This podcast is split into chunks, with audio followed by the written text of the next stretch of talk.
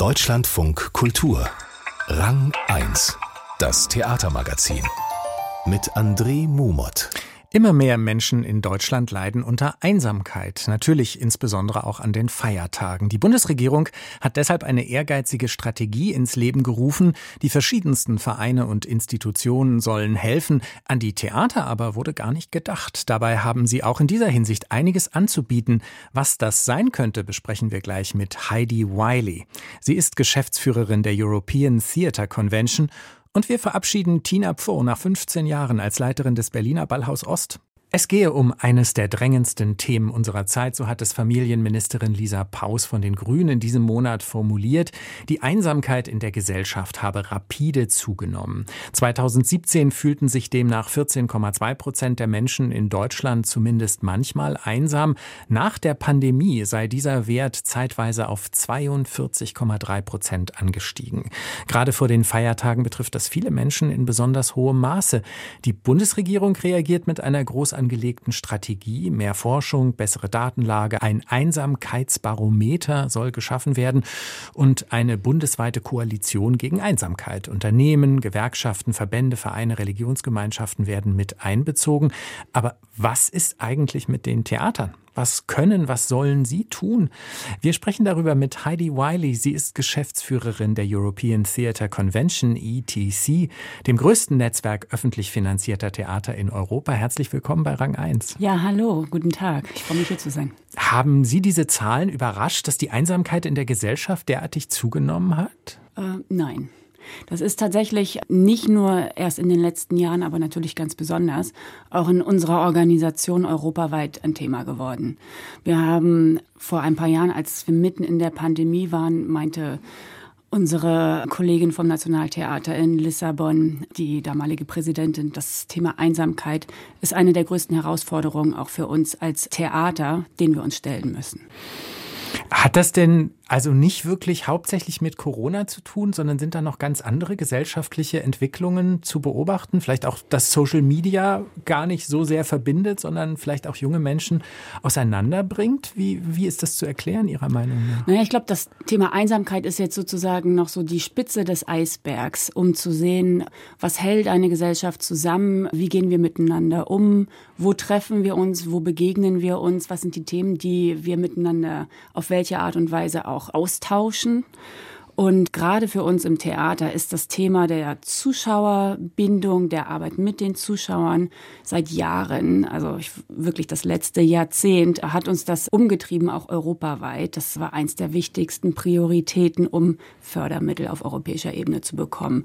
Das heißt, da sind ganz, ganz viele Maßnahmen entstanden, um das Publikum auch ins Zentrum der Kulturarbeit zu nehmen. Und vor diesem Hintergrund, denke ich mal, ist das Thema Einsamkeit einfach zeigt auf, wo wir auch stehen als Gesellschaft, die mehr und mehr auseinanderdriftet. Mhm.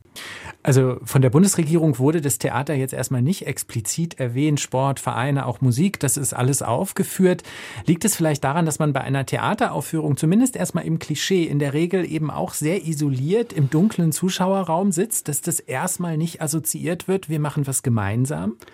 Ich denke ja, denn natürlich war ich überrascht, als ich am Morgen im Radio von der Einsamkeitsstrategie gehört habe und die vielen Maßnahmen äh, beschrieben wurden. Ich dachte, ja, und wo, wo sind die Theater? Denn wir machen ja ganz viel und natürlich auch im Rahmen äh, oder im Zuge der Pandemie war die Rolle der Relevanz mit dem, was wir tun für die Gesellschaft, erstmal äh, hinterfragt worden. Dann gab es ganz, ganz viel Arbeit, die bewiesen hat, wie wichtig es ist.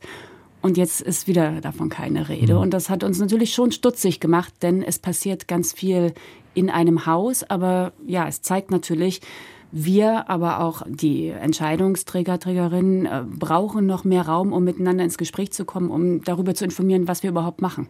Ja, dann ist denn die große Frage, was machen denn die Theater? Was können die Theater leisten, was andere Institutionen nicht zu bieten haben, wenn es ums Thema Einsamkeit geht? Naja, ich möchte vielleicht ein bisschen ausholen. Hm. Und äh, Grundsätzlich ist Theater natürlich eine ästhetische Erfahrung und das bedeutet die Wahrnehmung der Welt mit den Sinnen. Ne? Alles, was wir sehen, mhm. hören, fühlen, schmecken, berühren. Und wenn wir das Sinnliche erkennen aus unserer Wahrnehmung und unserem Denken herausnehmen, dann führt das nicht zu Lösungen. Und das heißt, diese ästhetische Erfahrung ist unheimlich wichtig gegenüber allen analytischen Fakten und Zahlen, mit denen wir versuchen, den Herausforderungen unserer Zeit zu begegnen, als Individuum, aber auch als kollektive Gemeinschaft. Und jedes Haus hat ein Mitmachtheater oder eine kulturelle Vermittlungsinstanz als Teil des Programms. Und das zeigt sich in ganz unterschiedlichen Formaten, Programmen. Die Vielfalt ist enorm. Man muss einfach nur mal sozusagen auf den Spielplan gucken und ist sehr erstaunt, was es für niedrigschwellige Programme des Mitmachens gibt in Form von ich spiele selbst Theater. Das betrifft nicht nur Kinder und Jugendliche, sondern auch Erwachsene bis ins hohe Alter.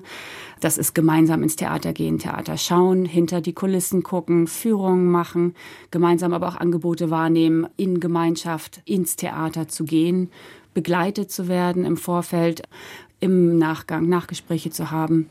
Und vielleicht ein Beispiel, gerade hier in Berlin, wo wir ja auch sind, ist am DT mit der neuen Intendanz unter Iris Laufenberg auch das junge DT Sternchen und die neue Sparte DT Kontext erschaffen worden, die ganz explizit diese Vielfalt auch nochmal in unterschiedlichster Form ausführen. Ja, am Deutschen Theater Berlin wie an vielen anderen Theatern auch. Aber Sie haben es schon so ein bisschen erwähnt, dass es vielleicht auch das partizipative Theater ist, was besondere Möglichkeiten hat, wovor aber, glaube ich, doch auch sehr viele Menschen Hemmungen haben. Also gerade wenn es heißt, kommt doch und macht mal mit, ist es, glaube ich, äh, für manche Menschen eher so, dass sie sagen, um Gottes Willen, dann muss ich mich da offenbar fahren und dann muss ich da mitmachen.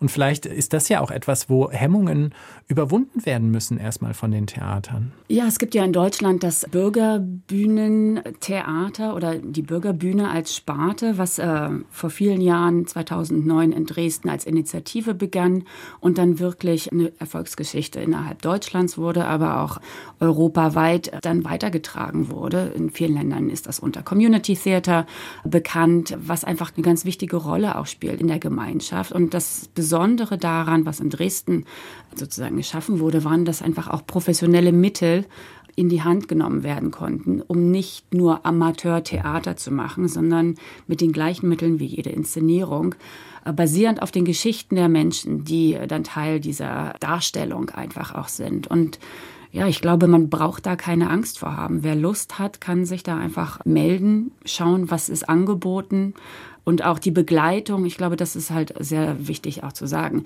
in welcher Form diese Arbeit stattfindet, ist auch so gestaltet, weil es einfach auch äh, professionelle ähm, Theaterpädagogen sind, die dabei, die ja da einfach wirken, dass man da, da abgeholt wird, wo man ist, mhm. um eine Stimme zu bekommen, um seine Geschichte zu erzählen, um gesehen zu werden und das ist, glaube ich, der Punkt auch. Und ich fand das, und ich zitiere nochmal Iris Laufenberg, weil ich davon wirklich auch beeindruckt war.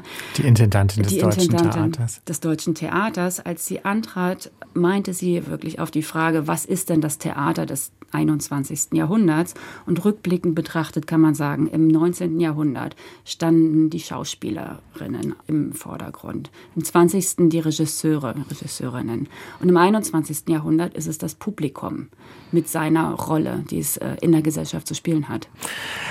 Wie schauen Sie denn auf das Ausland? Also da haben Sie ja als äh, European Theatre Convention auch die ganzen Verbindungen ins europäische Ausland. Gibt es da Länder, die da schon anders arbeiten, die da anders rangehen als in Deutschland? Also diese Einsamkeit oder die Vereinzelung in der Gesellschaft programmatisch anzugehen und sich da Lösungen einfallen zu lassen, wie man das Publikum da auch ähm, anders anspricht? Also es gibt unter dem großen Überbegriff mentale Gesundheit und soziale Inklusion ganz viele verschiedene äh, Maßnahmen, die europaweit von der Europäischen Kommission, auch im Europäischen Parlament vorangetrieben worden sind mit ja, Grundsatzpapieren, aber auch äh, Förderrichtlinien.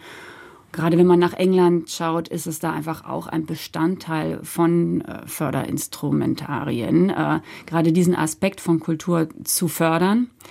Oder auch eine Institution in Frankreich, die europäische Kulturpreise vergibt, hat gerade erst einen Preis für ein englisches Projekt vergeben, das heißt Hospital Rooms, wo mit dem NHS, der sozusagen der ähm, dem, Sozialversicherung, dem, dem Gesundheitssystem, dem genau, englischen, dem Gesundheitssystem äh, in Krankenhäusern Künstler und Künstlerinnen Theaterinszenierungen äh, und andere Formate auch anbieten als Teil der Therapie nicht nur jetzt unbedingt auf Einsamkeit gezielt, aber das ist ja ein ganz wichtiges Element dabei. In Brüssel hat das Nationaltheater eine neue Bühne in einem Altenheim eröffnet, wo der assoziierte Künstler Mohamed El-Kaib ja mit den Menschen vor Ort arbeitet. Das heißt, es gibt einfach inzwischen ja viele Initiativen, die das dezidiert fördern.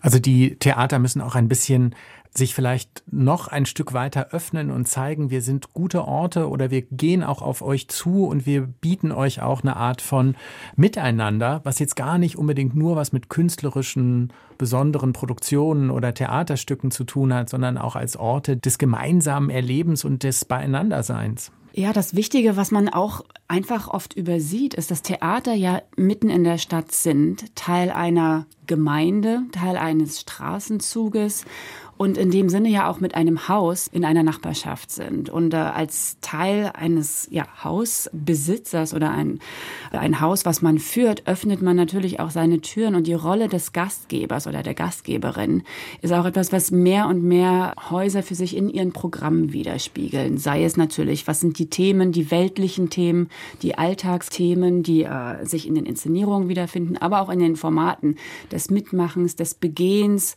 Wie wird man mitgenommen als Nachbar? Wie wird man eingeladen? Wie fühlt man sich an einem Ort wohl und hat da auch nicht nur Lust, abends zu sein, sondern kann auch tagsüber sich dort aufhalten und ja, seine Freunde finden, äh, mit Menschen zusammenkommen, mit denen man sich äh, ja gerne austauschen möchte. Und diese Rolle des Gastgebers, das ist eine ganz wichtige Funktion. Auch die Theater mehr und mehr austesten, aber auch, äh, auch gerade im Austausch auf europäischer Ebene, wo wir uns zusammenfinden. Es gibt ein Beispiel in Malmö, wo das Theater in einer Einkaufsstraße sozusagen umstrukturiert wurde und plötzlich gibt es einen Eingang von der Einkaufsstraße ins Theater. Es gibt ein Café, wo man tagsüber sein kann. Die Schauspieler sitzen draußen mit am Kaffee. Man geht vorbei und kann sich begrüßen, trifft sich dann natürlich auch in bestimmten Workshops, wenn man Lust hat, da mitzumachen, dass man so ein Gefühl hat, ja, hier finde ich mich wieder und gehöre dazu. Sagt Heidi Wiley, Geschäftsführerin der European Theatre Convention. Das Gespräch haben wir vor der Sendung aufgezeichnet.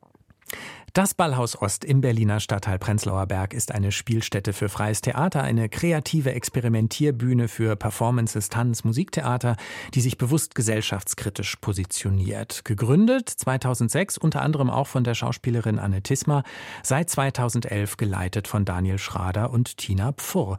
Nach 15 Jahren sagt sie jetzt auf Wiedersehen. Zeit noch einmal zurückzuschauen. Herzlich willkommen bei Rang 1, Tina Pfurr. Ja, hallo, vielen Dank für die Einladung. Wie wehmütig ist man denn, wenn man nach so einer langen Zeit ein Haus verlässt? Ähm, ja, schon sehr. Aber es ist ja auch keine Entscheidung gewesen, die ich irgendwie vorgestern getroffen habe, sondern war auch ein äh, längerer Prozess, sage ich mal, dass ich äh, gesagt habe, ich höre auf und gehe dann wirklich. Aber es ist schon krass nach 15 Jahren und irgendwie so viel Arbeit und äh, viel Fleiß, Tränen, Kampf, äh, schon krass. Fleiß, Tränen, Kampf. Was hat sich denn getan in diesen 15 Jahren? Wie hat sich das Ballhaus Ost verändert als Haus, als Institution? Alles. so, ähm, naja, also anfangs war halt hier sehr wenig Geld da, sehr wenig Menschen und man musste irgendwie mit den wenigen Ressourcen, die man hatte, so äh, alles versuchen auf die Beine zu stellen und in, über, im Laufe der Zeit wurden wir immer mehr Leute und haben Anträge gestellt und haben Spielstättenförderung bekommen, jetzt mittlerweile die Konzeptförderung und konnten uns dann eben so einen richtig guten Spielbetrieb mit TechnikerInnen und Presseabteilung, Grafik, alles aufbauen. Und die künstlerischen Arbeiten, gab es da auch Tendenzen, dass man gemerkt hat, da sind jetzt bestimmte Themen, die sich immer mehr in den Mittelpunkt gespielt haben, bestimmte Gruppen vielleicht, bestimmte Arten der künstlerischen Auseinandersetzung, die immer mehr geworden sind oder vielleicht auch immer weniger? Ähm, naja, es geht halt immer mit den, mit den aktuellen Themen der Zeit, gehen wir dann auch mit und irgendwie so, so wie sich die, die Menschen und die Generation, also es gibt natürlich sehr viele KünstlerInnen, mit denen wir über die Jahre ganz viel zusammengearbeitet haben, die sich irgendwie weiterentwickelt haben mit uns, aber auch eben mit den politischen Themen oder mit dem, was gerade von Interesse ist. Damit verändern sich auch die Gruppen und die Arbeiten, die gemacht werden und wir folgen natürlich auch gerne dem, wozu wir uns selber positionieren können und worüber wir gerne mit den Menschen arbeiten möchten. Gibt es ein Projekt vielleicht, an das Sie sich besonders gerne erinnern, wo Sie sagen, das war wirklich ein Höhepunkt? Da weiß ich tatsächlich auch gar nicht, wo ich anfangen soll, glaube ich, weil irgendwie ist erstens irgendwie so alles immer ein Höhepunkt weil es ja irgendwie alles doch immer sehr besondere Arbeiten sind und wir ja auch so wahnsinnig viel machen und so wahnsinnig viele mit NachwuchskünstlerInnen arbeiten und die ähm, irgendwie sehr alle unser Haus so sehr gut nutzen. Aber die großen Höhepunkte sind natürlich, wir haben ja mehrere Produktionen gemacht, die so im ganzen Haus gespielt haben, wie zum Beispiel 2013 Schwawama, wo wir zwei Wochen, also da habe ich auch mitgespielt, im Ballhaus gewohnt haben und dort einen Bienenstaat aufgebaut haben oder als wir 2016 das Hotel Berlin aufgemacht haben hier als Immobilienexperiment, wo gerade die Zeit kritisch war, was mit den äh, künstlerischen, mit den Kulturgeldern ist und Immobilien und wir eben hier auch für zwei Wochen das Haus äh, an Zuschauende auch vermietet haben, die sich ein Zimmer hier nehmen konnten. Genau, das sind also so diese ganz großen Projekte sind natürlich auch immer ein Highlight. Für Sie wurde am Ballhaus Ost eine große Abschiedsparty veranstaltet unter dem großartigen Titel Tinale. Das war doch sicher eine große Freude, auch die Wertschätzung, die damit verbunden ist, offensichtlich das war, äh, ich bin immer noch sehr platt, weil es eine wahnsinnige Wertschätzung war. Also es war, es waren sehr, sehr viele Menschen da, es wurden Beiträge gemacht, es wurde sehr viel äh, gefeiert, geweint, gelacht. Es war tatsächlich auch ein Querschnitt an Menschen der letzten 15 Jahre da. Das war, also es war unglaublich und dafür bin ich auch wirklich sehr, sehr dankbar, auch also meinem Team und allen, die so da waren. Es war toll. Ja. Was wünschen Sie dem Haus denn für die Zukunft? Jetzt, wo es ohne Sie weitermachen dem muss. Haus. ja, also das schaffen die auf jeden Fall. Ich wünsche denen also nur das Beste, dass, dass sie weiter mit so viel Kraft, so viel Engagement äh, weiterarbeiten und dass äh, Förderungen weitergibt, dass KünstlerInnen kommen, dass man gemeinsam einfach den Weg äh, weitergehen kann. Sicherlich mit sehr vielen Veränderungen, was aber auch, glaube ich, ganz toll ist, was jetzt einfach alles so passieren kann. Also ich wünsche denen auf jeden Fall alles, was geht. Hm. Und sich selbst, wie geht's denn jetzt bei Ihnen weiter?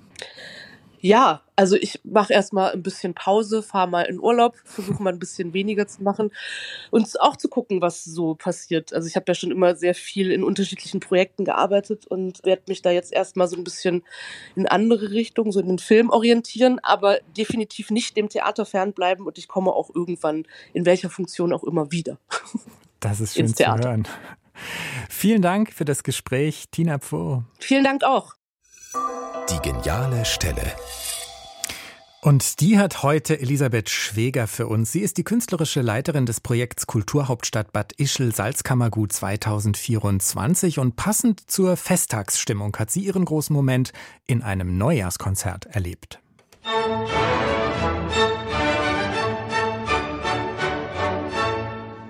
Meine geniale Stelle war ich erinnere, wenn Sie mich so direkt fragen, erinnere ich mich an ein Dirigat von Carlos Kleiber, der die Wiener Philharmoniker dirigiert hat zum Neujahrskonzert. Und er stand einfach mit einer Hand gestützt auf das Gelände und hat eigentlich kaum eine Bewegung gemacht. Und er hatte das gesamte Orchester im Griff und das Publikum hinter sich mit minimalem Gestus. Und das fand ich, das ist großes Theater. Wie ein Mensch mit einer ganz kleinen Bewegung alle anderen Menschen im Griff hat und sie sozusagen in eine gleiche Schwingung bringt. Also das ist ein Bild, das werde ich nie vergessen. Elisabeth Schweger, die künstlerische Leiterin des Projekts Kulturhauptstadt Bad Ischl Salzkammergut 2024. Das war's für heute bei Rang 1 mit André Mumot. Nächste Woche gibt's bei uns den großen Rückblick aufs Theaterjahr 2023. Und ich danke fürs Zuhören und wünsche Ihnen schöne Weihnachtsfeiertage. Machen Sie's gut.